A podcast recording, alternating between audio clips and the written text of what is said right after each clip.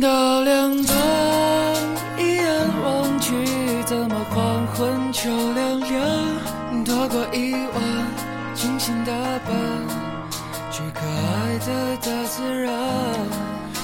大家好，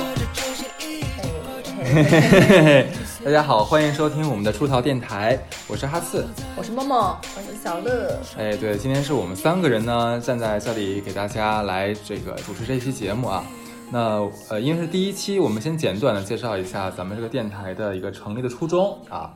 那其实是这样子，因为我们一堆好朋友，就经常会聚在一起，这个叨逼叨叨逼叨，对对对对对。其实有的时候我会发现，每一次聊天呢，都会得到一些对我来说，对我自己来说，都都得到很多新的启发和新的一些对对一些一些感悟吧。对。后来我想说，那与其每次都是聊完之后，可能只是内部的一个小分享，那我们不如说干脆做一个电台。把我们每一次的像这种聚聚会聊天，跟大家一起分享一下。对，其实大家也可以等于说是加入到我们我们里面来，一起唠个嗑什么的。没错，没错，没错。所以说我们这个出逃电台就出来了啊！那是为什么要出逃电台呢？来，猫猫说一下。呃，是这样的，我觉得大家现在其实生活压力都挺大的，对对，每天都有不停的有工作，然后家庭，包括爱情的各种事情要处理。对，那我们希望能够就是让大家有一个地方可以去放下周边的这些纷纷扰扰的东西，然后逃到一个属于自己的这样的一个世界里面，从繁琐的工作中逃出来，从嗯感情的纷扰里面逃出来，从家庭的重担里面逃出来，做回自己。大家就可以拿我们的电台当做自己的一个小号。当做其实是一是一个感情的宣泄口，发泄，对，就唠唠嗑，我们大家一起。没错，没错，没错，这个等于说就是咱们整个电台的一个大的基调啊。那我们其实会聊很多东西，像是一些这个我们自己平时啊生活工作中，在这个大都市里面的一些啊看到的、听到的一些感想，有趣的，对，没错。没错，也有一些可能是社会上的一些事情，我们的一些想法、一些看法。没错，是的，对。而且呢，我们其实身边有很多的好朋友，他们是有非常奇妙的人生经历的。这个我们也非常想把他们就是拉到我们电台里面，跟大家一起聊一下，看看别人的这个人生是怎么过的，他们可能为什么会有那么多有趣的事情发生在他们身上。对，那这也是我们的一个呃大的基调。OK，我们今天出逃这个话题是什么？就是哎。我先简单自我一下，我叫小乐，在这里面，然后真名什么也不重要，就没什么。没人想知道。讨厌，我感觉会火呢。然后就没事儿，也没什么别的爱好，就喜欢喝点酒，然后烤烤个蛋糕。你是喜欢喝点酒吗？这个点儿大一点呗。就是是这样子。江河湖海的那个点，OK。然后就，嗯，九零后，但也快三十了。其实女生对年纪这个东西很敏感，然后我也很紧张，自己到三十岁了能怎么样？所以我们的这两位哎主创人员非常有幸，都已经比我年事甚高，然后都过了三十岁了。然后我这一期呢，就由我来做这个所谓的主持人，然后来采访采访这两个三十多岁的人，他们一些到了三十岁之后的一些想法看法，以及能不能聊一聊有什么跟他们二十岁不一样的东西。所以我们这一期就叫做我三十岁了，那又怎样？没错。那又怎样？怎样啊？那我们对，那我就先问一问嘛，就是因为我知道哈次是一个其实很有生活上这种仪式感的这种男生，精致的居居男孩儿。是。那我想问你，就是像每年你都会有一些特定的一些活动嘛？那你三十岁的时候会不会去搞说，比如说搞个趴什么，有一种告别或者什么？哦，是这样子的，我要说一下，因为我我其实是一个北方人，那么我现在是生活在上海。那我来上海之后呢，我这边的朋友就跟我讲说，呃，过生日是过久不过整，有这么一个说法，不知道你们有没有听过啊？然后呢，他们就就说三十岁的生日一定要放在二十九岁来过，所以二十九岁那年过生日的时候，我就自己飞到那个澳大利亚那边去，就给自己呃。那边也有很多朋友嘛，就是跟我一起度过了这样的一个二十九岁的生日。但其实说句实话，因为我心里面一直觉得说三十岁这个三零才是真正的意义上的三十，凭什么我要过二十九？那我在三十岁就去年啊，刚刚过，因为我刚刚过完三十岁生日，去年下半年的时候呢，呃，真正三十岁生日，我又呃自己飞到了日本这边去，呃，这次是自己一个人，就不需要那么多人。明白了，他国内就过不了生日。国外的不一样，对对对，没有没有没有没有，因为因为你知道，在上海，如果说我是在上海跟一些朋友过的话，其实会有一个有有有一个感受，不知道你们能不能体会得了，就是如果说你不离开你工作生活的城市的话，就没有没有仪式感你没有办法逃离开你每天上班和每天工作的那个环境。非常同意，非常同意。所以你的心里面还是会有那个负担。我怕我正在我过生日的时候，忽然还要想到我那个报告还没有写完，老板电话忽然来，嗯，我怕忍不住会骂他，因为我过生日怎样？对啊。所以当时的话，所以我才选择说，我那我就干脆到国外去，手机一关，在当地买一个卡，对，就是整个跟我这个这个之前的这个这个朋友圈有一个断开来。对，那其实去那边的时候，我当时也没有想说啊，过这个三十岁生日自己会有多么大的一个一个呃心态上的改变。但是很奇妙有一点，我不知道有没有别人有没有，但是我至少我是有的，在我呃零点。真正就是说，从二十九跨到三十岁的那一个零点的时，呃，刚一跨过，其实我当时是，嗯，那个是啊，没有没有没有，我憋回去了，我憋回去了。对，我是当时自己一个人坐在床上，然后那个啊，那我那个那个那个时候是去的是九州，对，其实也没有什么塔可以看啊，也没有什么 富士山能看，我外面是是一堆那个破房子，我也不知道怎么选那么那么个地方，还是个市中心，对，然后就一个人坐在。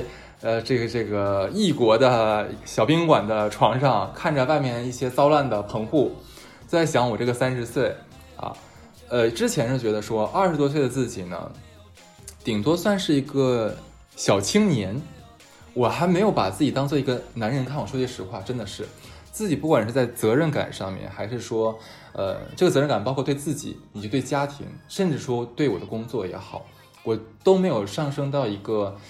愿意负全责这样的一个一个一个阶段，但是零点过后，我真正步入三十岁的时候，那一刻我忽然觉得说，哎，三十了，三十而立啊，我是应该站起来，就我是应该对自己和对我身边的人和事要负起责任来了。就那一刻，你就会有这样的感觉，就是那种思绪涌上心头。真的，像你刚才讲，我是一个有仪式感的人，就那个四个零零零零零一一次一就出现在我的手机上。我知道我跨过了二字头之后，我真的会有这样的感受。那也的确是，那我三十岁之后的话，我也选择了呃这个职业的一个变迁，也选择了一个这个这个更好新的新的一条路。对对对，也愿意接受自己曾经不愿意接受的挑战。呃，当时去也是去管理一个部门，对，愿意承担起更多的责任，愿意带领就是说我们这样一个呃团队走向更好的地方。以前其实真的自己是不愿意的，我觉得自己过好自己，把我自己的项目做好就可以了。那你这个生日，你觉得过得就就开心吗？或者是说你会觉得，那是一个没有蛋糕、没有人陪的三十岁生日，但是反倒是比我二十九岁，呃，在那个 Darling Harbour。然后坐在那个呃，哎，海边啊，对呀，对呀，一堆一堆一堆啊，好朋友来帮我那个那个那个过生日，其实要让我觉得深刻很多。哎，我觉得蛮有趣的。你这样的话，会有一种二十九岁是你三十岁生日的一个小预言，就你提前彩排了一下，相当于二十九岁的生日就是你前面的你想要的二十几岁的生日的一个浓缩的一个彩蛋，然后在那个啪烟花。然后到了你三十岁那个生日，才是你真正的这种，就有点像说南北方周岁和虚岁的感觉，有一点。所以说，这就是我觉得从二变到三的一个差别。二十九，不管你怎么无限趋近于三十，不是三十，它仍然不是三十。我给你们讲一个很有趣，我今年二十八嘛，我之前看一个哟，二十八呀，好年轻，好年轻啊！他之前我看一个日剧里面有一个理论，说说二十八岁是女生最好的年纪，为什么？就是因为你明年还不到三十岁，嗯，就是你永远可以说我明年还不是三十岁，我还没到三十，三我离还远。所以很多人说二十九、二十九岁和三十、二十八、二十八岁是女人最好的年纪。那我就知道，其实跟默默没有那么熟嘛，但是看得出来默默不是那种是说像像像哈斯这种是一定要有仪式感。但那你会在二十多岁一样就有做准备吗？我嗯，我觉得我的准备应该就是在你说过完二十八岁之后，进入二十九岁就开始为三十岁做准备了。但那种准备不是说我觉得呃我要有盛大的仪式感去度过那个点，我会很抗拒那个点。我会很不想去面对这件事情，因为大家应该有看。你是在拒绝成长吗？还是在怕什么？我会觉得二十岁的过去，如果迈过三十岁那个点，我就会向青春告别，我会进入另外一种不同的人生。嗯，因为可能对于女生来说，你结婚之后生孩子，成为人父人母的时候，这会是完全另外一种非自我的人生，没有自我的人生。这件这件事情很可怕。对，这就跟你刚才说说你要承担背负的责任更多，其实女生也是，因为她的角色也会不同嘛。对，所以其实我是一直在抗拒去过这个点的。那之前不是有一个很火的台剧叫做《我可能不会爱你》的，里面的女主角叫什么来着？我有点忽然忽然脑子忘记她叫什么。我没有看过，像我这么成熟的男生林依，晨演的对林依晨演的，对对然后她就当时在三十岁的当天收到别人的邮件，就是欢迎来到初老的时代。对，我们会觉得说到了三过了三十岁之后，就是人开始变老的一个开始，所以那会是一个很痛苦的事情。深有感触。对，所以所以我一直在抗拒，一直在抗拒，只是真真的真的是在呃前一天马上就是今今天要过三十岁生日的时候，我还不想去过这个生日，所以我不想让它仪式化。对于我来说，不是不是不是快乐的体验，对。但是过了之后，真正是在过了这个点之后，我发现，哎，我好像还是那样子啊。对，就这么回事儿呗。对我一样该玩还是玩啊。对啊，就你们有没有觉得说，二十多岁的时候，如果路边有个小孩儿管你叫阿姨啊或者叔叔什么的，我们还是很抗拒的。是但是到三十岁之后，坦然了吧。心安理得，对没错，叫我大爷也行。对，就 就好像对很多事情就没有那么敏感和抵触了，这倒是是真的。而且当时很很特别的是，我刚好在二十九岁的时候发生了一个职业变动。那个职业变动的话，我之前是在金融行业，那家公司的话，大家都是很成熟的职场人，我在里面可能是新人，我是小朋友，我就一直在被别人带着走，然后不用承担太多压力，持续表现自我就好了。其实是一个呃感觉上还蛮好的状态，三年都顺风顺水。然后忽然进到了一家公司，这家公司的员工的平均年龄只有二十五岁，然后我忽然变成一个老人，而且变成了一个 leader，然后这个这个变化让我措手不及。就是就是那种你可能看到比你年轻六岁的男生，他已经带了一个大团队，比你的团队还要大，就这种这种这种冲击感对对对，在那一年二十九岁，刚好发生在这个节点上面，就会让我觉得我开始重新审视我的人生。哎，但我觉得你在这个节点有这样的审视，其实也是一种信任，就是可能很多人就是后知后觉，他那个时候没，因为我之前听说一个说法，就是，哎，我们虽然稿子本来说的是要说说是先讲爱情再讲工作，那我们现在先跳开来，因为我那天其实跟那个哈斯在聊，我们在我们公司楼下就第一次讲了电台这件事情。我跟他说，我说我之前听说过一个理论，就是四七和四八。那天我跟哈次聊，他是说人生的黄金分割点是四七和四八，女人是四七，男人是四八。就四七就是二十八，四八三十二。嗯就在这个点，你人生没有走到一个顺或者是什么样，嗯，工作或职场上或者这种，那你就走不走不上去了。嗯那我觉得其实刚才默默，我觉得是幸运的，就是或者是说他自己是拎得清的，就你知道自己在这个时候该做什么改变。那就那你在二十八岁到二十九岁的时候，你选择了去做 leader，去做管理，或者是说一个新的方向，而不是只是被、被带的那个蛮享受这种自我的小朋友。对，然后那那其实你还三十二，离你还远了，真的也离离孩子还远了。就是可能男生也会有这种到了这个年纪，我应该做工作上是不是有一些什么变化？那对就聊一聊，就是两个人，比如说你们到了三十岁，在职场上，你的角色各方面一些的这种改变。呃，那我就先说好了。对，那三十呃，其实我是一直在做金融这个行当。对，就刚才那个默默说 有一点我特别深有感触啊，就现在职场的这个年轻化，对，年轻化就是像我是呃三十岁刚步入三十岁的时候就开始做一个部门的部门长，然后我发现我是整个公司年纪最大的部门长。哎，这让我有一种有的时候幻觉。我打断你一下，好，这些老人都去哪儿了？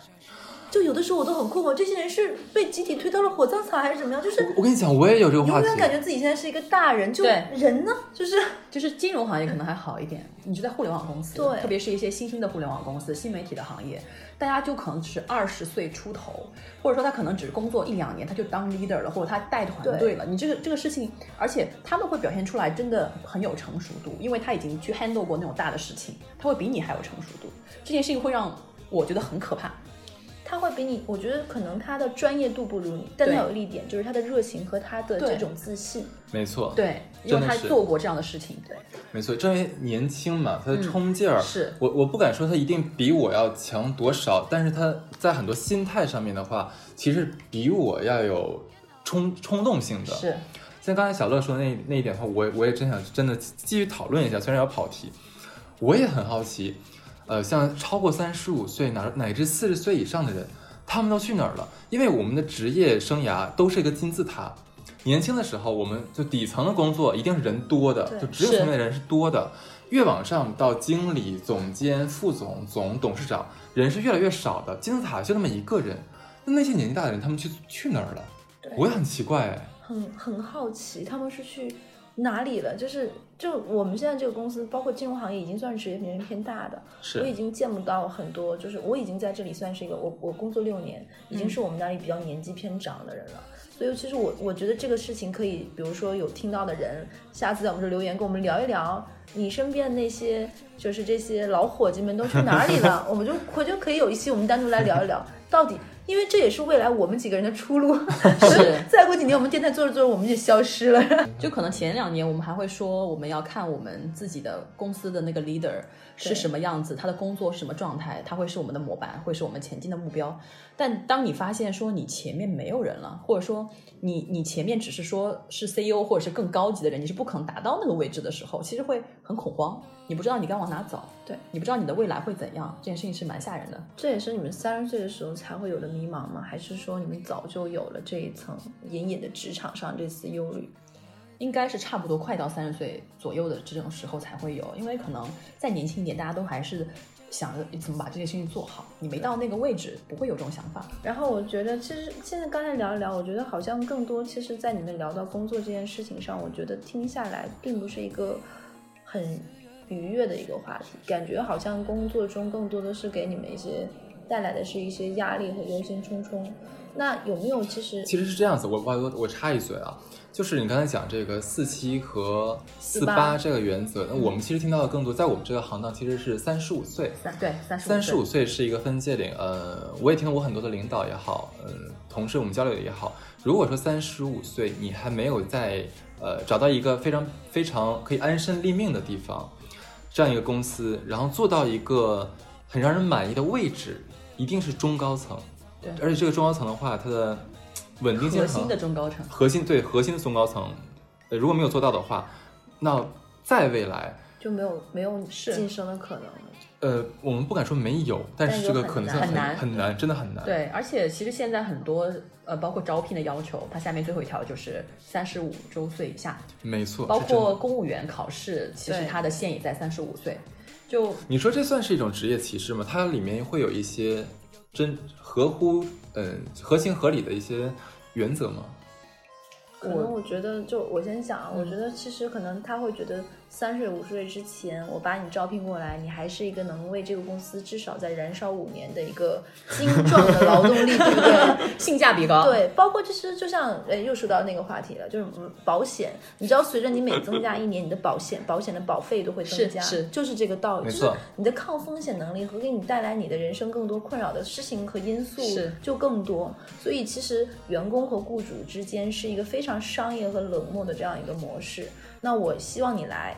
嗯，那就是希望你能在这里没有任何的阻碍和任何的会影响到你工作的时间和状态，来为我全身心的投入。嗯，那我认为你三十五岁，你的身体、你的家庭以及你的赡养等等义务，会影响到你在这里为我做一个百分之百的员工的人。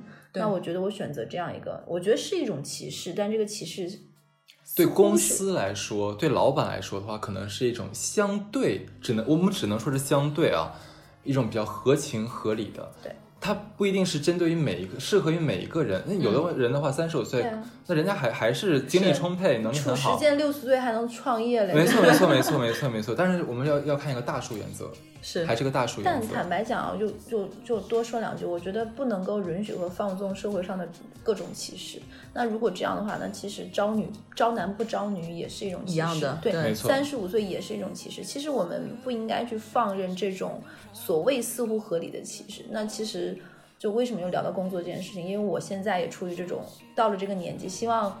岗位上有晋升，各方面我会觉得确实是女生也会想的更多，尤其是是现在我是未婚未育嘛，其实，在我这个年纪的职业选择中，其实我的领导就会也很谨慎。那你会不会这一两年就结婚？结完婚哦，到了这个适婚的年龄，你会不会立马就生小孩？那我其实把你招过来，那你可能前三年你的有效工作时间就非常少了。没错我觉得老板想这个东西也没有也也有也合理很很合理，我觉得我是能理解的，就会让我们做很多事情和选择畏首畏尾。就包括我见到过很多人，就又聊到三十岁这个话题，很多人明明有能力各方面去创业或各什么，但是三十岁他就会说，我房贷压力很大，我家里小孩各方面，我很多事情我做不了决定，他就一直在这里。那在这里几年他好吗？我觉得这个东西是不好说的。就错过的东西，在那个时候你没有去做，我觉得后面可能就只能变成了过几年跟人家说，当年什么什么事儿，其实我也可以的。最怕这句话，想当年。对，就永远不要让自己活成那个自己当年讨厌的那个样子吧。哎，没错，这个是因为咱们走过了这一段路程，现在回头来看的话，可能会有这样的一个感悟啊。对，对，哎，那就其实那我们说到这里啊，我们三个人这里说一下，小乐来讲一下，我们其实三个人在三十岁刚出头，或者是快到三十岁这个年纪，我们仨正好是三个。不一样的这种情感状态很搞笑，就比如说我，我小乐其实直接说我是在离异和单身这个状态里的，然后哈四现在是单单身。身很久很久，然后某某这边是刚刚结结婚对对，就我们三个是完全等一下，刚刚结婚这个表达是准确的吗？对，就是恋爱长跑，刚刚结婚，啊，她跟她的老公已经相识十一年，在一起九年还是十年是吧？九年对对，我刚才还开玩笑说九年义务教育都毕业了，哎呀，没错，七年之痒的过了，然后才刚刚结婚，对哎又养了一遍对结婚的时候的话，已经是十年什么婚？你们还刺挠吗？不会痒了吧？对对，因为去年我参加过她的婚礼嘛，她的婚礼真的是，就那个那个现场，因为我认识他们很久了。你知道，就看着一对旧人 在办新事儿的时候，我这个心态呀，就听着他俩一直在说些甜言蜜语的时候，我的妈呀！麻是吧？哎呀，我就就就我这这个，就好就好像你在吃一个东南亚菜一样，酸甜苦辣咸全在一个碗里面，就真的是这个感受。对，对，就正好说到我们三个人其实就是完全不同的，那就想聊一聊，那就走到二十再到三十，那你在情感这方面，这个情感包括婚姻，包括你对爱情的看法，包括你对配偶的选择、伴侣的选择，甚至于你的床伴的选择，会不会有一些变化？我们聊一聊。老嬷嬷，这个你先说吧，你 是不是老嬷嬷？毕竟毕竟那你慢点说。我先扎一会儿我先。回我先回大平湖畔。对，对，然后呃，因为我们其实谈恋爱谈了太久，就是你真的谈恋爱谈这么久，跟你结婚之后的状态还是不太一样的。我原来以为其实不会有什么变化，但是就是你之前谈八九年，你还是会觉得他是我男朋友，他不是我老公，我没有办法说，哎，他是我老公，我是一个这样很哎，执可是你在恋爱就没有领证之前的话，你不会叫他老公吗？不会不会，不会。哎，我因为我我我觉得我自己可能会有那种感觉，我觉得叫老公就会觉得两个人就像老夫老妻，好像是叫男女朋友，会觉得好像在热恋叫表的感觉。哥吗。哎，叫哥哥，我打断一下，其实我有那种就是这种恋爱很多年，然后刚刚结婚的人，他叫自己老公跟我们讲故事讲什么，他还说我男朋友，你会有这种状态，就改改不过来，改不了口，还是不会叫自己老公，他不是刻意，他还会说说，哎，我男朋友昨天跟我怎么样，或我男朋友说什么什么，他还没有能够习惯了对，嗨，我还以为这样这样叫更刺激呢。不是就是没改过来，对，因为我觉得可能你在恋爱的时候，其实还是两个人的事情，就是还是不管你是多大年龄去恋爱，它都是一种比较快乐的关系。嗯它只是考两个人的开心，然后性格合不合，吵不吵架，解决这件事情就万事大吉了，对吧？但是你一旦去进入婚姻之后，就会处理很多很复杂的事情，例如呢？嗯，比如说跟对方父母。对，或者说双双方父母之间的关系，嗯啊，对，其实我确实也在呃结婚，就是婚礼之后遭遇了一些就是家庭上的一些问题，说到这一点的话，其实就是呃，是怎么讲爱情观的一个问题。嗯因为我我先说声明一点，我不是单身主义，但我一直都觉得说，呃，结婚是两个人的事，你而且你会这样想，但是没办法，能做到并且能坚持，并且父母愿意配合你来完成你的坚持的人很少。其实我觉得我最需要是什么呢？因为我可以跟我的家庭协调的很好啊，我就我我我自己的这个父母协调的很好，那么我只需要说我碰到一个跟我一样的人，他能把他的父母也协调的很好，这就可以了。干杯！你这辈子要单身了吗？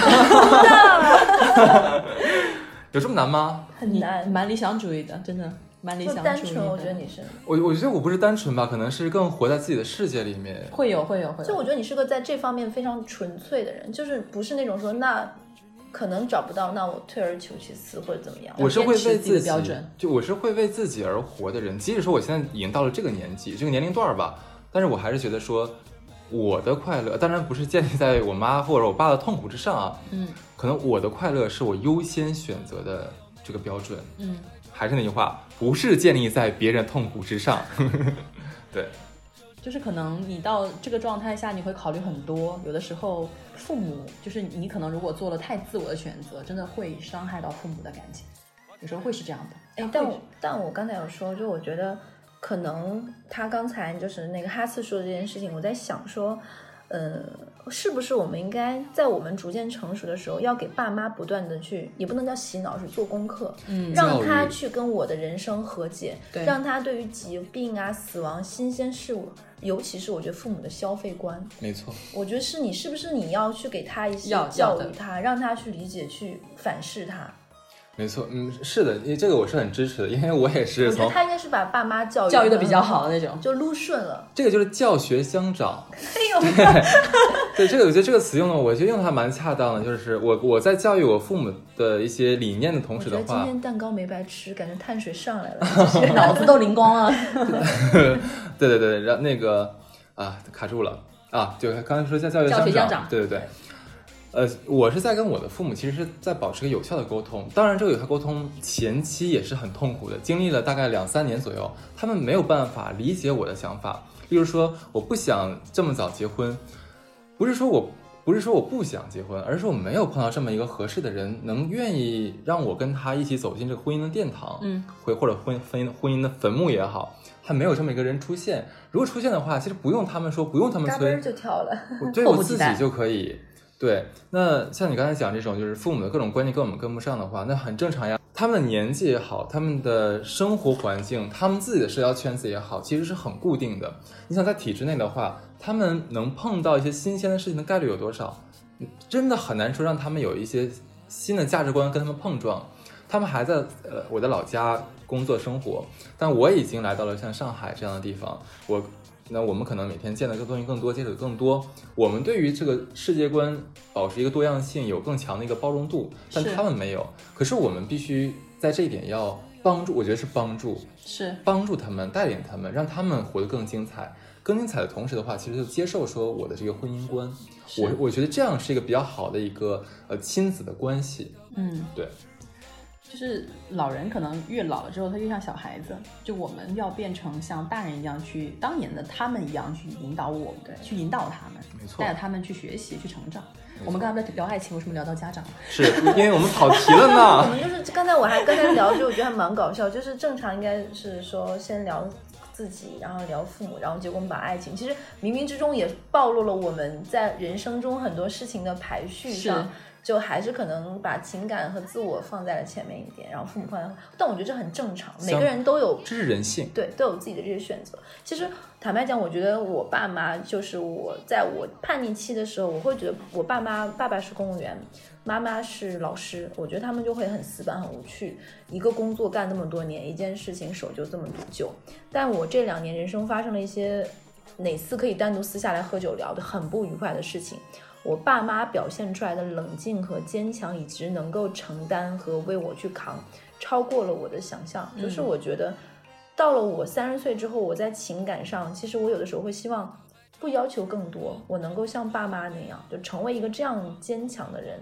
可能成为这样的人，我才会有勇气去说孕育一个生命，因为我可以给他一些力量的东西。是说的太好了，我因为我觉得现在很很多人是没有准备好，是就选择了生育，可能是因为我插一句，嗯我最近参加的四场婚礼都是未婚先孕，四啊场，最近四场，我五月十八号还要参加一场，到时候我跟你们说结果。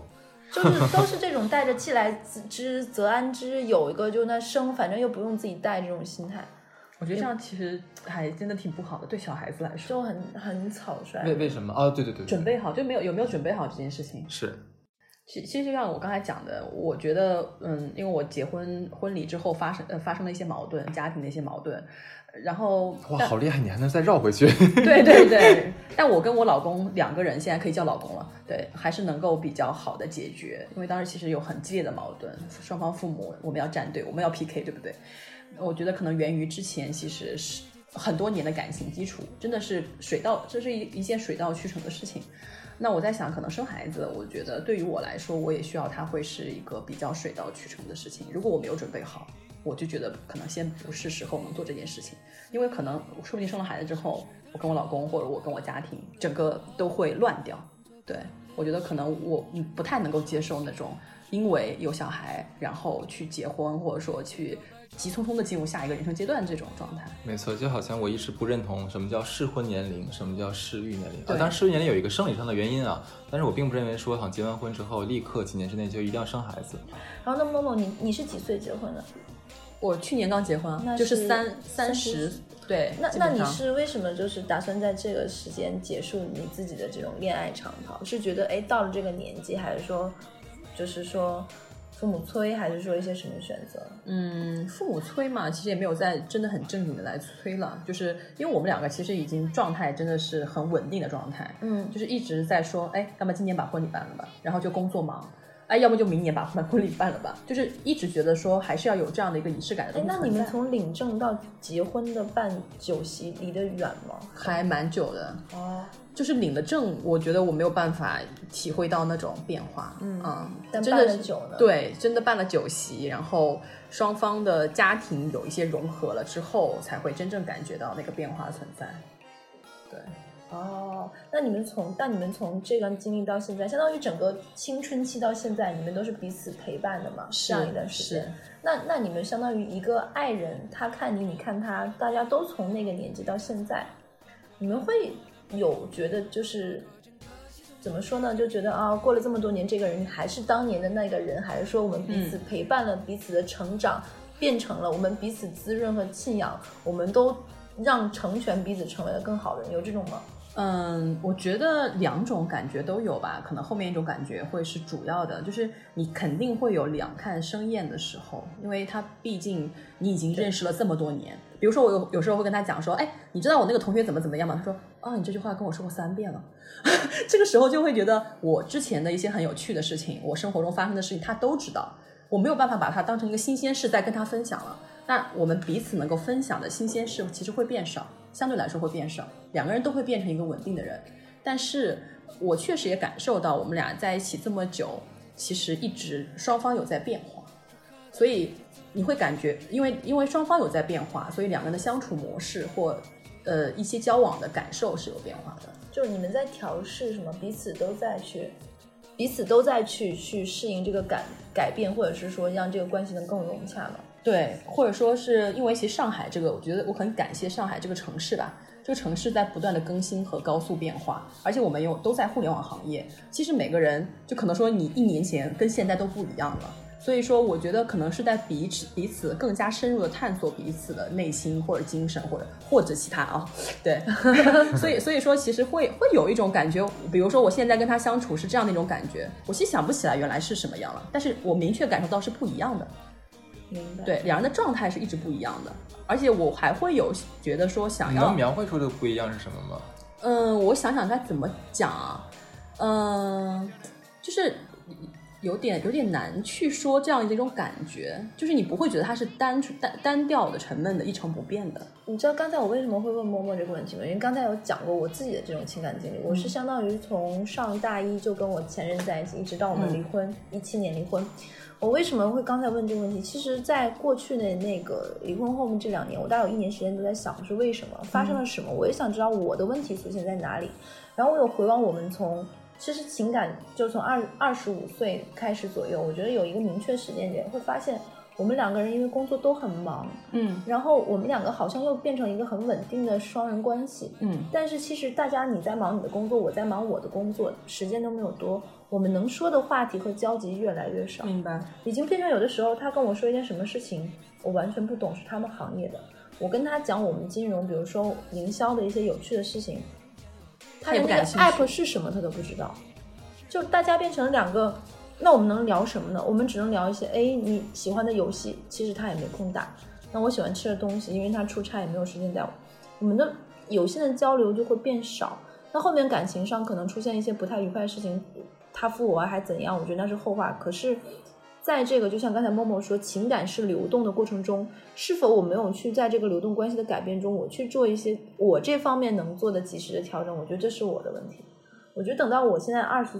多岁快三十岁的时候，我会更多的就是去回望我以前是不是有些事情，我其实可以更早的去矫正，嗯，及时的改变，包括情感的这种流动的关系中，我能承担的角色，我是不是能做得更好？是，哎，我很好奇，像像你们这种过了三十岁，而且经历了前期很长时间相处的这样的夫妇的话，你们还会保持对彼此的一个激情吗？激情啊。我觉得激情可能肯定会变少，这肯定跟刚开始在一起不太一样吧，但会变成一种温暖的幸福。亲情是吗？我觉得那也不是亲情。表哥哦，表妹你回来了，表妹。不，我觉得我觉得不是亲情，我觉得我觉得爱情这种。感觉跟亲情不一样。其实有时候我会觉得，当然说这种话，有时候可能会觉得对父母不是很公平啊。就是真的只有你的、你的、你的伴侣是可以陪伴到你最后的。没错，这个话我我要说，就是我现在一个人在上海嘛，然后有的时候我会说妈，你过来陪陪我好不好？我无聊，因为我妈也快退休了。然后我妈就会说，我妈说我要陪你爸呀，你爸在这边上班。我妈说你要永远明白，你需要你你如果觉得无聊或者孤独，你可以养个宠物，或者是说你可以出去就是。相亲或者找男朋友，但你要永远明白，能陪你一辈子的人不是我。然后那就又聊到了，就那现在你们有想过，就比如说到了聊到爱情，就不可能不聊性。那你们到了这个年纪，有没有自己觉得体力上啊，各方面需求上啊，是不是有一些变化？比如说，什么叫老当益壮，能晓得吧？呃，你要说体力的话，其实我觉得不是从三十岁，而是从二十五岁。二十五岁的话，我觉得是体力上的一个坎儿。你像，因为我是二十五二十五岁毕的业，嗯，之前的话，你像咱们上学期间，跟寝室兄弟们去那个去网吧包宿也好，对啊，然后这个彻夜打游戏啊，怎么样也好，我可以玩就玩电脑玩一宿，第二天早上继续上课，甚至考试都没有问题。但是其实过了二十五岁之后，我不知道是因为参加工作，还是说因为这个真是二十五岁之后人呃这个体体力开始下降，的确跟不上，的确会有。对你呢？你觉得呢？嗯，女生的话，我觉得也会有吧。然后还有一点在于说，其实就像我刚才讲的，太熟悉的人嘛，对吧？他他他这件事情就会变得没有那么多有期待的事情。所以其实也会有一段时间是瓶颈期了，就感觉好像没，就是你能预想到所有的发展过程。哎，我有个女生朋友。就她出轨了，她家孩子现在大概五六岁。嗯，她跟我说，她跟她老公，她完全没有感觉。她说，她大概就是就你说的，就是她会在她老公哪一刻的那个动作，她就明白要干这件事儿了，她就知道了，你知道吗？对。然后她就她老公做这件就这个动作，她明白要干这个事儿。就她老公说天王盖地虎，然后开始。对，然后她就知道每一个动作、每一个节奏，大概到什么时候应该要做什么反应。对，就 标出来了，她都能知道。这就变成了一个类似于一个 S。SOP 流程，对对，我的妈呀，那就节奏这块把握的死死的，是吧？对。然后她说她她的反应，她说她觉得她觉得她说她觉得无趣，她觉得她老公也无趣，这跟她老公手一下子应该没有什么区别。然后到后面出轨了，我们先不谈，就后面不谈。但她跟我说这件事情是她出轨的一个很大原因，她觉得她在她老公面前就是一个。没有性别感的人了，不像一个女人。对她想去让别人赞美她、夸奖她，让她觉得虽然这还是错的，但是这也是她。她今年三十三岁。呃，我我们肯定是谴责这种出轨的行为，嗯，但是谴责同时的话，其实我心里面我能理解，但我不认同，嗯，这是我想说的。其实我们其实也是在就线上在聊这个事情，并没有去表达说这件事情。呃，是不是能被大众去理解，或者是说，因为你还没有先进到能理解，我们并不是这样一个想法，我们可能更多是谈现在一个社会现况现象，以及我们的一些有人以前会说说女生生完孩子之后聊聊天的尺度会变大，我之前没有觉得，但我现在发现是这样的。嗯，就他们会可以开一些混不吝的玩笑，然后包括男生女生之间这种职场上有暧昧的人也很多。是不是说是现在真的压力大或各方面，就这方面大家都希望，哪怕我们真的没有什么实实际上的那些什么，但是还是希望能够一些暧昧上一丝能让我会激荡起一些涟漪，要证明我还是一个活着的人。对，有对，但但刚才又回到那个二二。跑题了。刚才我们这个话题，哎，你们你们有没有发现，我们的电台一直在跑题？就我们又不叫出逃电台，我们叫 跑题电台，就 是奔跑的。出逃逃哪儿了？跑跑题了？回来回来回来回来回来！就刚才说的是说那个关于在性方面的嘛，就是有说到二十二二十五岁。其实我觉得，就刚才我跟梦梦聊，就是说女生是只要没有打开发声和没杀声那个闸门之前，好像这东西不存在。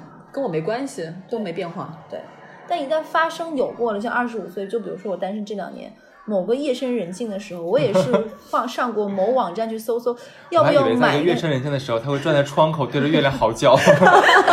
男人，给我一个男人。就也是想说，要不要买一个新兴的科技产品来抚慰一下内心，你知道吗？后来觉得。一丝丝那种无聊的我国传统妇女的这种优秀优秀观念，我觉得束缚了你，束缚了。我说买了这个东西，我就不是女人了，是不是？我以后这辈这半辈子就要跟这死物相伴，你知道吗？刷刷刷，然后之后就关掉了，你知道？唉。但是如果说这东西能能哪怕在一时一刻取悦到你，我觉得也是好的。对，但我需要交流。你需要交流，你可以跟他讲话呀。我要配个小米盒子是吗？对啊，小精灵，哎，小小爱同学，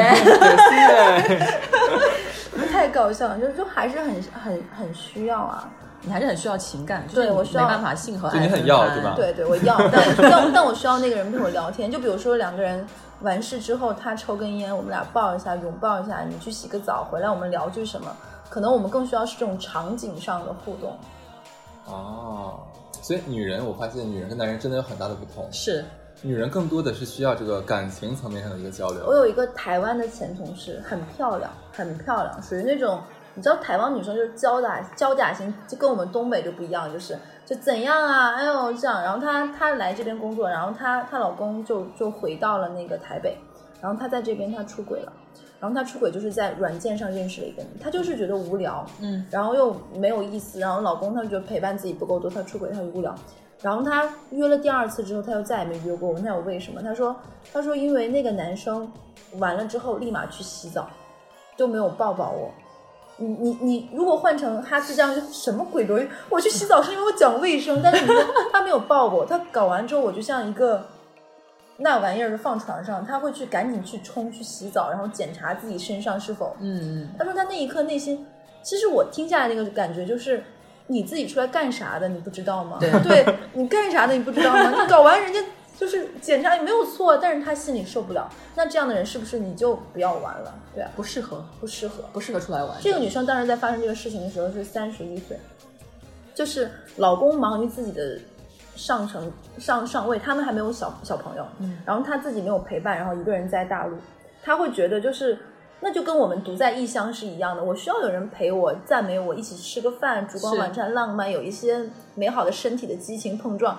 但是完成完成之后，女人跟男人不一样的，我们不是说那一刻就完了，我们需要是后面的一个陪伴，然后拥抱，然后爱。然后后面说哦，宝宝你好美，宝贝你今天就就我们还是我知道你的表情已经出卖了，你们的一脸的鄙视，你知道吗？我我就必须要说了，你们这个定位是不准确的。你你们说那个是期望的是老公或者男朋友，但是像你刚才讲女同事那个行为的话，它其实就是一个约炮嘛，对吧？就是就是舒服一下，就为了舒服一下，舒服完了不就完了吗？我们心里要舒服。对啊，而且你你要前戏嘛，对吧？对，你这个前戏，你就女生要情感上面先达到高潮之后才能怎样？对，嗯，不然的话很难。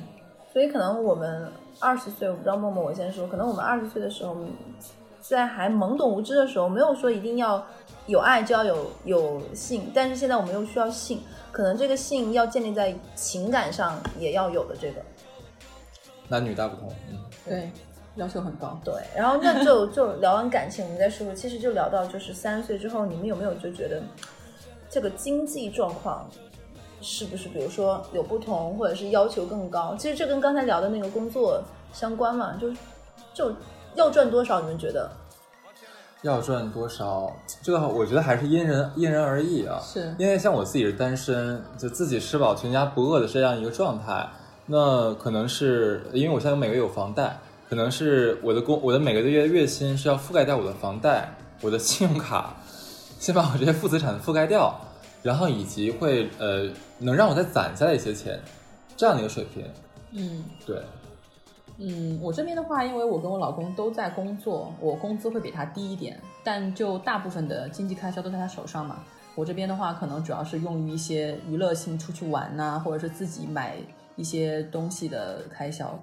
其实倒也还好，但我觉得可能我对于金钱的工资的要求，并不是说我真的一定需要这些钱，而是一种安全感。没错。嗯，包括说，嗯，它它可能是你职业成功或者说人生成功的一种象征。虽然说我我很不想把自己套在这个世俗的观念里面去，但是没办法，大家都会互相比较。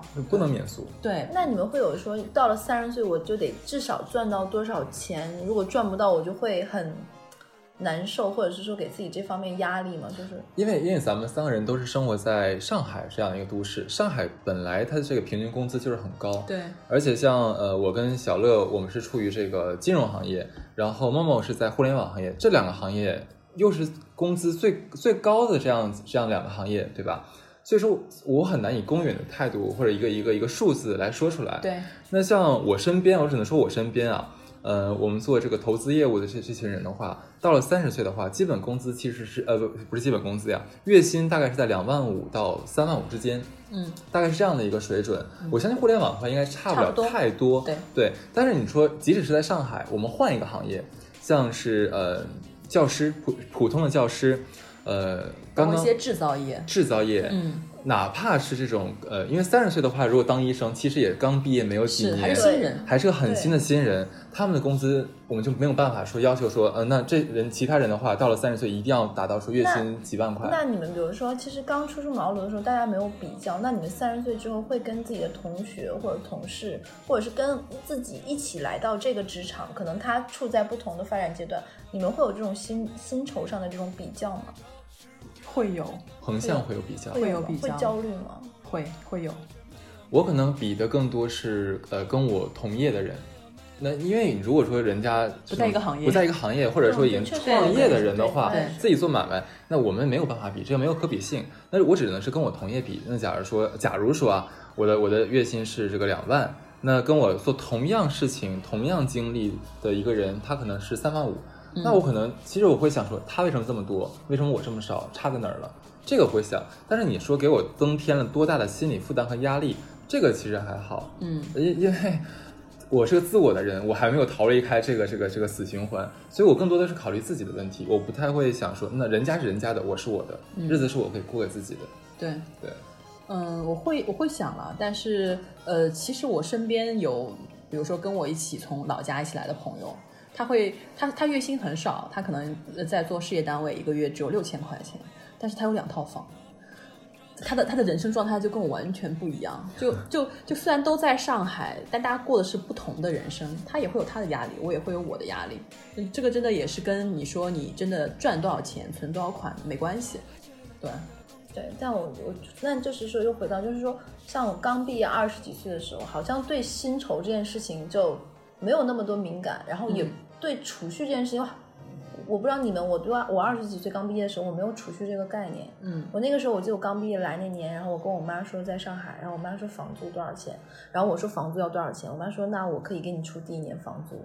然后你照顾好自己，然后不要跟男朋友太早同居，然后就我不信，后阿姨你想多了。然后我妈，我妈真的很夸张，我妈过来陪我租房子各方面。我觉得我二十几岁的时候，我从来没有储蓄这个概念。等到我三十岁的时候，发现哇，就不能花光，就你手头要有点钱，然后你也要开始想，可能是我想的太晚了。回家要给爸妈买一点什么，或者是要干嘛干嘛。但我在我二十几岁的时候没有想过这些，我觉得爸妈还年轻，是然后我这些问题都不用想，然后有甚至哎，我不知道知道你们，我们那边是小朋友回家过年是不用给别人红包的，但我现在回家要给红包了。对我们已经不是小朋友了，对要的一样，你要给是吗？？因为我那时候听说南方说，只要你没结婚，嗯女孩子就都不会给别人红包。但我现在过年回家也是，我家那边现在还是这样子，我所以，我回家的话其实不用给别人红包，但是我会给，只是因为我觉得说好像我自己的年龄应该到到对对对对，但是摆着呢，不给不合适。对，然后我现在回家也是要到了一个要给红包的一个年纪了，你就会发现，哎，其实就是岁月，岁月会催着你往前走，给你一些在这个阶段你要做的什么事情，尤其是在经济这方面。以前我从来没有考虑过说要不要买车，因为我非常讨厌车。但是这几次我去医院看病，老实讲，我就会突然意识到，是不是我应该有个车？这样我是不是，比如说上班的时候我开车去，我可以换一双好走的鞋，各方面就是就会想太多，就是就是感觉有了钱之后就会想，对，就而且我发现我我不太知道，就有的人都说上海这个城市很凉薄，就只认钱各方面。我、嗯我有的时候觉得也不是，就是但是你在这样一个高消费的城市里，钱是每天都离不开的一个话题，当然每天都离不开。当然，我记得前段时间看网络上有句话感触颇深，他就说你二十多岁的时候，你省钱很容易，对吧？你只要不买奢侈品的包包，然后多少少出去出国几次，然后出去吃饭的时候不要吃那么贵就好了。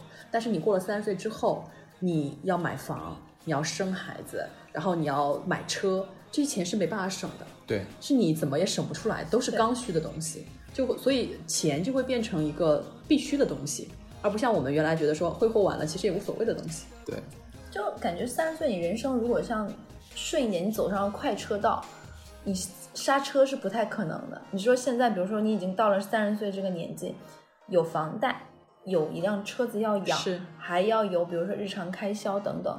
你每个月固定的消消费可能就要两万块钱打底了，可能是没有小朋友都要这种程度。是，你停不下来，你都没有办法生病。其实我我小的时候，我爸跟我说过一句话，就是说，他说我是不能生病的，我是死不了的，因为我死不起。就当时我都觉得哇，我爸干嘛要说这么煽情的？老泪纵横。对，就怎么跟我说这么煽情话？我小的时候真的不懂，因为我爸当时跟我这么说，因为我我现在想想这句话，我觉得他说是由衷而发的。就现在我只是没有宝宝或者是一个人，所以我没有这种感觉。可能我现在如果有了孩子有配偶，然后可能配偶赚的比我少或者怎么样，我还要担起这个家，那可能我也是病不起死不起的。我有这一摊事儿需要我，没错，前段时间不是大家说，就是你在职场上面可以尽情的欺负那些八零后有房有车有娃，对对骂死他们，他们都不敢辞职。真的，他们要付出的这种成本太大了。没错，所以我之前就我们这边有一个姐姐，你知道，明天生小孩，今天还在上班，楼上楼下的奔波。我我觉得他可能别人都会说哇，身体真好，体力真好，干劲十十足。其实他跑过来的时候，我是看着他一个大肚子，我会有点怕的。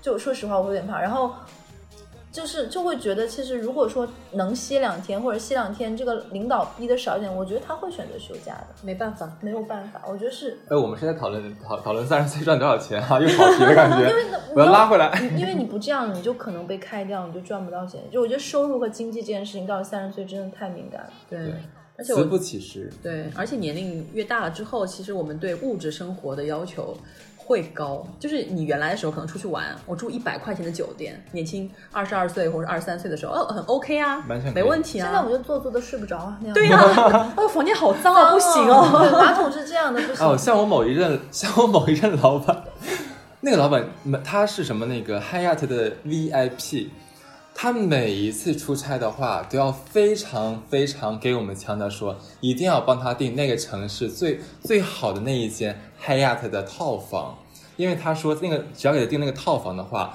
呃，因为是 VIP 的原原因，什么一进屋子的话，床上就会有他写了他的什么欢迎某某某先生的这样的名卡，他会觉得很开心，会开启一天美好的心情。啊，是的，是的，很作，很作，很作，没没错。对，我就觉得，我就觉得，对啊，就是可能到三十岁，你对这种这样的这种基准线往上会调高，对对，而且你可能之前的时候，比如说呃年轻的时候坐火车坐二三十个小时，大家不会累嘛，精神旺盛，体力好。你可以用体力这件事情和你充足的时间去弥补掉很多需要金钱的开支的事情，但现在我们就会变得身体渐渐的没有原来那么好了，而且时间会变得更贵的时候，你会觉得哦，那用钱解决的事情我一定会用钱解决，我不会拿时间去解决。哎，说到说到身体，梦梦说，我就说就我们就聊聊身体这个问题。就是在上海，你知道上海女性的高发疾病三十岁是什么吗？乳腺那个乳腺小叶增生和甲状腺结节，对，都有。就基本上这变成了女人都会有的，都会有。你你就每年一体检，就我们那边有刚入职的小姑娘，比如研究生刚毕业二十五岁，第一年是健康的体检啊，每年增加一个病的速度在增加疾病，后面就甲状腺结节、小叶增生，然后缺钙、颈椎曲度变直，一年一个的病都会有，都会有。就你知道吗？其实我二十九岁就查出我有腰间盘突出。我有我我也是腰椎不好啊，就是就是就是你你们有没有到了三十岁，感觉自己的身体有的时候有一刻就就跟啪啪一样嘛，就是不行了。今天我熬不动，就这个夜我熬不了，这个班我可能加到九点我先走。对，那句话怎么说来着？只能是老骥伏枥，志在千里。只有志在了是吧？只剩志了。对，有吗？就哈斯你有吗？就觉得。这两年的身体跟二十五岁的时候比，肯定是比不了，真的是肯定是比不了的。是通宵熬夜不行，那有有小就这么说，我现在会避免一切通宵加班的可能性。呃，我我可以讲一下，是去年的大概是十月底、十一月初这样这样的一个一个一个情况。当时我是陪我的老板，呃，在某地出差，那天晚上我是陪他应酬完了之后，应酬完的时候已经是晚上十一点半了。但是他在应酬的过程中呢，呃，对方就提出了很多的需求，那么需要说我们明天早上就给到答复，嗯，要，但是这要做非常多的 research，明白，真的是没有办法。然后我的领导已经喝大了，他在临临那个那个一头栽倒之前，憋足了最后一口仙气，跟我交代了今天晚上我要做的任务。呃，因为我考虑到我真的靠我一个人的话，我真的需要通宵，但我身体真的吃不消，我只能是舔着脸。给我的就是我部门的同事嘛，打两打了两个电话，叫了两个人，我说来来来，那个安顿好你身边的伴侣，放下你手边的方便面，这个我们要开始工作了。然后那天晚上我是加班到了两点，下半夜两点半，因为第二天早晨大概是六点多，我们我们还要再去这个这个，因为我们在住在城里面，我们要去隔壁的一个县里面去看一块地，嗯，所以一大早上六点钟我就要起床出门了。等于说，我如果两点多睡的话，其实我就能睡四个小时不到。嗯，我就没有办法陪我的同事继续加班。但是我知道那天早上，我我一打开我的手机的时候，其实他们报告已经发过来了。他们是早上五点多钟发给我的，他们通宵了。而这一天早上的话，他们其实还要晚早上九点钟进到办公室继续工作。但是如果是以前的我的话，我完全可以陪他们通宵，第二天早上继续去工作。你扛不住的，现在我真的扛不住。如果说我那天晚上没有睡觉，哪怕睡两三个小时，我没有睡的话，第二天整个脑子是不灵光的，一天都是懵的，一天都是懵的。有的时候老板可能说一句话，我就接不上啊。你说啥，老板？老板，你说话了吗？真的是这样子。你有某某某种人会有，就会觉得你之前的时候会觉得你这个人是。呃，累了之后很快就能恢复，弹性很大。然后现在就会觉得说累了之后就觉得，然后就三四天都醒不过来。就是如果熬三四天醒不过来，就是你是昏过去了吗？没有，就你你熬，懂？对你熬夜一次之后，你三四天的状态都缓不过来。我都通宵一次要一周，我也是一周一整周，真的是。所以我后来就是有一次跟朋友一起，就是可能呃团队里面年轻一点的小朋友们去唱 K，他们叫包夜，嗯，然后就他们我说你们唱吧，我睡一会儿，我真的是对我会倒掉，我会直接栽在那里，然后他们纷纷跟我合影，就是睡成这个样子。对，就从两点钟睡到第二天早上跟他们吃早餐，他们就是精力无限的唱了唱完整夜，这个真的是比不了，没办法，没错，身体上面会会有这样的问题。那开始有会做一些，比如说。也不能说说的，我有一个好朋友，那个哪个哈次有认识，叫蛋蛋。嗯，蛋蛋现在是每年有自己补充自己的遗嘱，每年生日他每年都有写，我现在有多少存款，多少钱，密码是什么什么在哪儿，然后我希望这个钱怎么分配，他每年都有写。我觉得这个很重要。他每年都有做，他每年生日就是蛋蛋，你知道吗？我知道。他每年都会去蕊一遍自己的东西。你提醒我，我还真没有想过这件事情。对，你知道他有一次是在我们聊天，你知道我是一个非常乐观，并且有点就是之前有一个说法论调，就是说人分为幸福和不幸福，幸福是基因里决定的，就是如果你先天就带着这个基因的种子，你就很难被打倒。嗯，就比如说一个人出车祸了，他可能那个时间很痛苦，过了三个月之后，他能恢复他他的整个的感觉是他出车祸之前的幸福感，人会随着时间调整。嗯，所以我觉得，嗯。哎，刚才为什么聊到这个话题来着？完全不记得了。是因为你说你那个朋友在蛋蛋在写遗嘱，在准备遗嘱。对他就是他有在更新自己这个东西，他就是希望自己能够每次真的出现什么问题的时候，他的这个状态是是新的。我因为太乐观，然后我从来不会想这件事情。然后有一次他跟我说说，人生就是很长，你没有办法保证你永远是顺遂的，所以你要每每时每刻让自己有这个体面的状态而离开。很有危机意识，就人生路上无老少。我之前看过看过，就是呃一句话吧，那个书里面有一句话，就是说叫向死而生。我觉得人，我就尤其是现在大都市高高频节奏生活的我们，就一定要呃有这个观念，向死而生，不要忌讳死这个字和死这件事情，它一定会来，只是或远或近而已，或什么样的方式，或什么样的方式，没错。那如果说我们提前做好了这样的一个准备，那一旦说发生了意外。不测，那至少说我的这个财产也好，或者说我也可以把我提前安排好的一切，可以很很合理、很有节奏性的安排给我的家人，明白？至少让他们能得到他们该得到的东西。我们我们也不是吓唬听众，就是三十岁的时候就聊这么沉重话题，但是我就要想到了，对，我觉得我也确实是觉得这只是给大家提个醒儿，对，是不是要有这些这方面的思考？就随着自己增增大，就是你要负担的责任更多，那是不是你去要？把这个事情往更更好、更稳妥的方向上去推，没错，没错。这是不是又可以插入一个什么保险的广告？对，可以。我们感觉这个时候我们应该推荐哪一家公司的保险呢？对，呢，合理配置你。但我确实也有买，而且我也有，因为我之前在的行业跟这相关，就以前有个论调就在于。保险就是穷人最后的一把稻草。如果你身体的，就如果你的储蓄，就是你现在可可使用的资产，是你保险保额的两倍，你就不需要买保险了，因为你随时随地看病，那你就拿出来就就去看了嘛。对，所以保险是给那些当时拿不出你保额这么多钱的人。所以我觉得人是要给自己留这些的一步步的这种的路，让自己去能走，不要让自己无路可退。那就其实我们也聊很多了嘛，我们是不是要开始往后面走一走？就是。说一说你们到了三十岁有没有有有没有一天？因为刚才说三十岁直接说到遗嘱了，好像以为说 就是人生到这为止了。对，就是临终关怀了，是讲的。对对对，不是的。就你们到有没有觉得就有一丝遗憾？就是说跟二十岁比，你们丢掉了什么东西？比如说爱好、兴趣啊，各方面，有没有觉得好像是少了些什么，或者是觉得怎么活着活着到三十岁之后很多东西就没有了？有吗？我可以先说说我的，好呀。就我，我其实是我是在三十岁之前，我有很多事情想去做，我都没有做。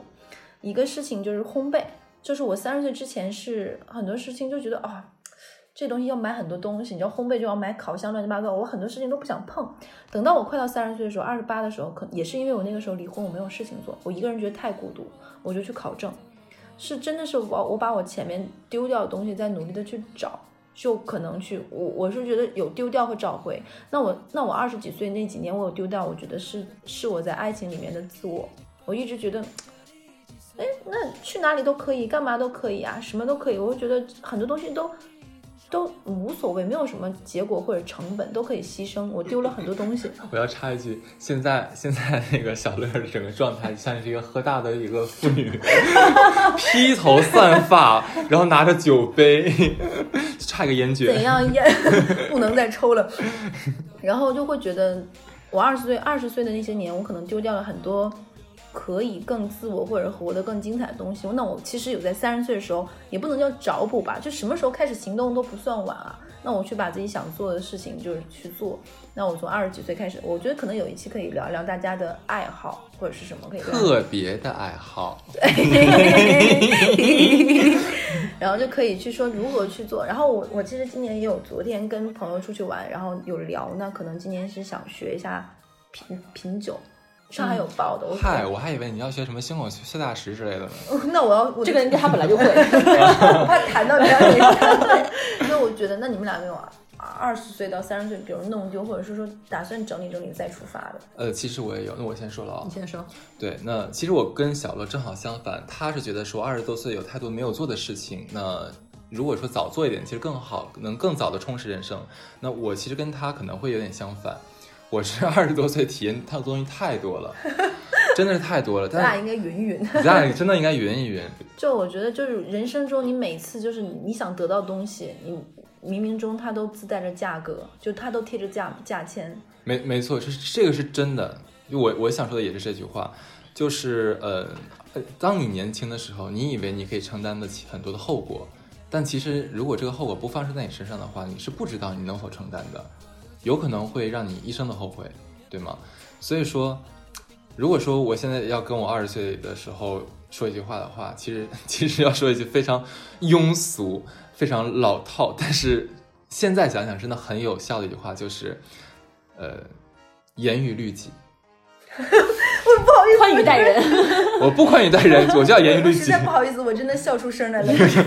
这么正经，我真的是真的是真的，感觉要给你敬礼了。对对，然后呃，我的话，其实我在二十多岁，可能刚从学校毕业的时候，发生了一件事情。那个时候，呃，我家里的叔叔，嗯，去世了。他是因为在外地异地工作太辛苦，然后心肌梗塞，然后忽然离开的。然后这件事情对我影响很大。那个时候我刚好站在一个职业选择点上面，我有两条路可以走，我可以很拼很拼的去呃做一件做做一份工作，也可以去选择一件更一个更安稳的工作。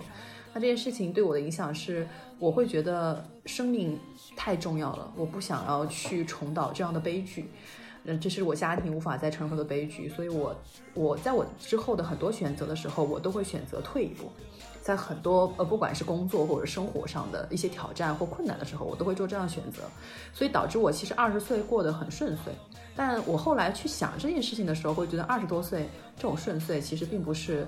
真正的顺遂，而是我自己去逃避了很多东西。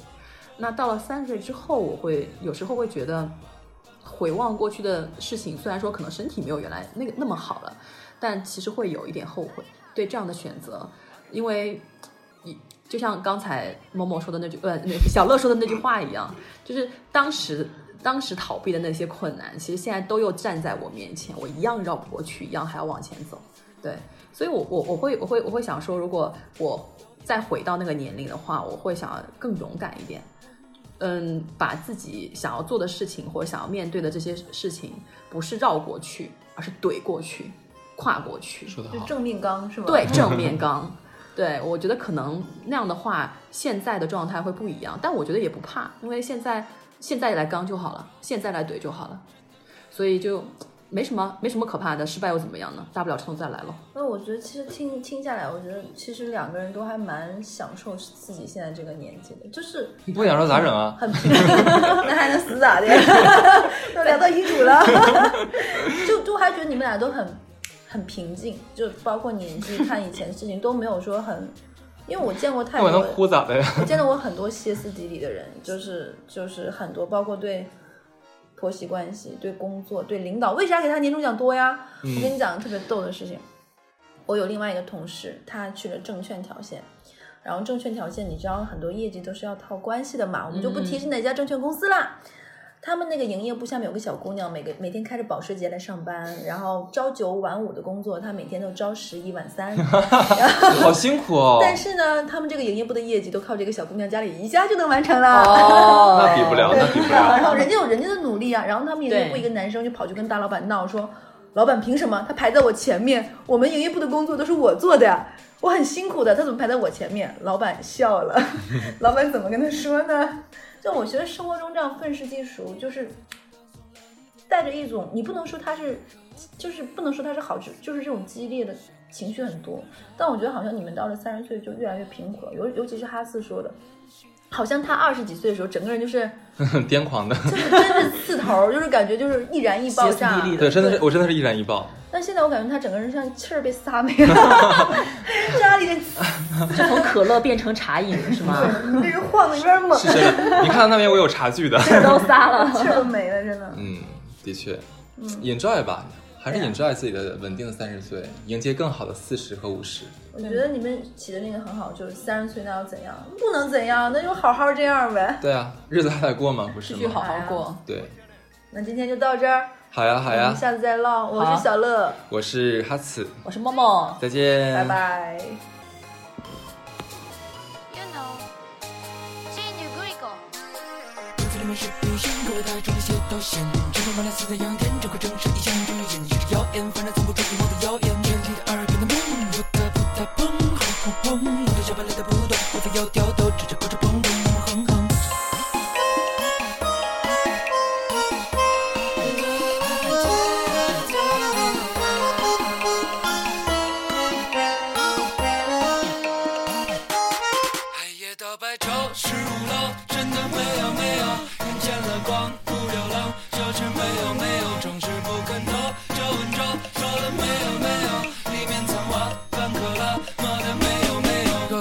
真可惜，总是被记忆决定天和地，难过就给猫吃件猫衣，正好是冬天里。我有脚还缺了天的光，总有年没了错，真正暗淡的病来是穷穷，谁就都没有。